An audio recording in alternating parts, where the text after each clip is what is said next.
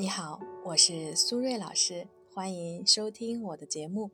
如果你喜欢今天的内容，欢迎关注、订阅和评论。你们的支持是我继续创作最大的动力，谢谢大家。今天我们来分享一个男孩的求助案例。他的问题呢是，女朋友总是情绪不稳定，有一点事啊就炸毛，天天负能量爆棚，各种求关注、求安慰。有的时候呢，微信回复慢了，就会开始生气，立刻换头像、换签名，甚至啊删除拉黑，而且呢，十分强调自己的女性特权，觉得呢我是女生，你就应该让着我、宠着我、为我付出、为我花钱，手机啊必须随时报备行踪，否则就是不爱我。他觉得自己其实一直很爱女朋友，但是呢，却觉得女朋友并不爱他。因为他觉得女朋友呢只关注自己，并不在乎他的感受和需求。那事实真的是这样吗？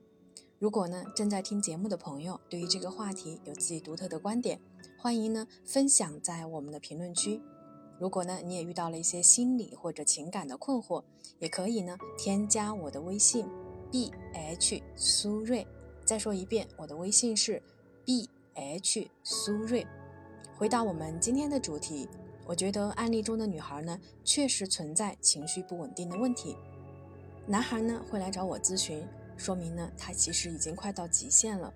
但是呢，想要解决这个问题啊，却不是男生一个人可以做到的，因为呢，女孩才是当事人，所以呢，最好是让女孩本人参与咨询。那遇到这种情绪不稳定的伴侣，我们应该怎么应对呢？第一点，我们要看到情绪背后的需求。我们所有的情绪啊，都源于内心的需要。当我们的需要被满足的时候呢，就会有正面情绪；没有被满足的时候呢，就会有负面情绪。所以呢，负面情绪会产生，通常呢，是因为我们背后的内心需求没有被满足。当然呢，这里也提示一下，并不是对方所有的需求你都有能力去满足。有的时候呢，对方的需求可能是一个黑洞，是永远都填不满的。那这种情况下，你需要考虑一下，他是不是愿意自我成长呢？如果呢一味的索取，这样不对等的关系啊是没有办法健康的发展下去的。第二，情绪不稳定的心理原因呢，主要包含三个方面。第一呢是原生家庭的影响，对情绪认知空白。举个例子，因为父母呢或者养育者本身啊就没有觉察情绪、管理情绪的意识。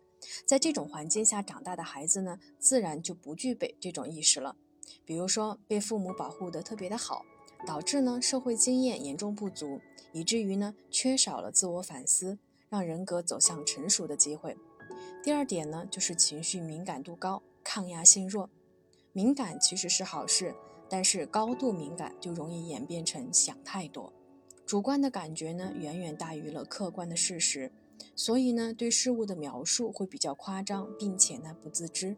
最重要的是，只要觉察到一丝丝的危险的信号，就会立刻开启防御，不自觉的用要求和控制的方式来寻找安全感。第三点，消极的自尊心，容易呢自我否定，同时否定别人。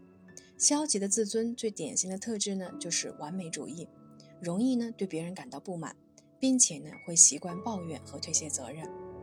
第三，那针对情绪不稳定的情况，我们可以有哪些解决方案呢？我可以呢给大家提供四个小建议。第一，自主学习和寻求帮助双管齐下。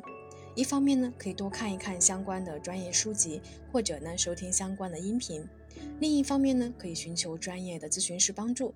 因为情绪特别不稳定的人呢，通常啊会比较缺乏主见，容易呢被人影响。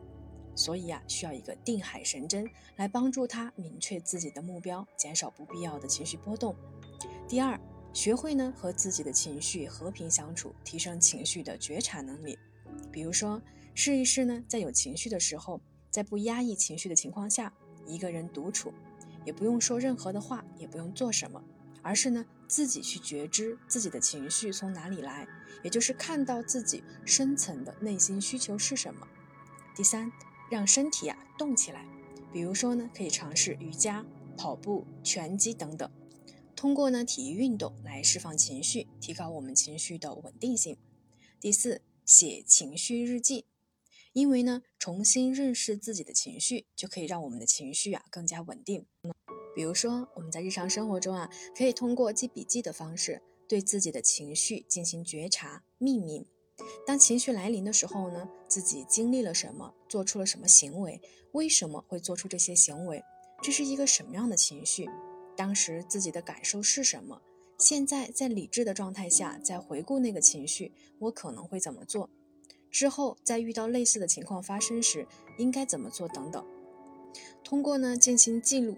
反思总结的方式，给自己呢写一份情绪日记，记录呢要越详细越好。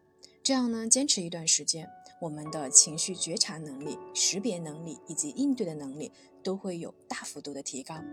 好了，时间差不多了，我们今天的节目就先到这里，感谢大家的收听，我们下期节目再见啦，拜拜。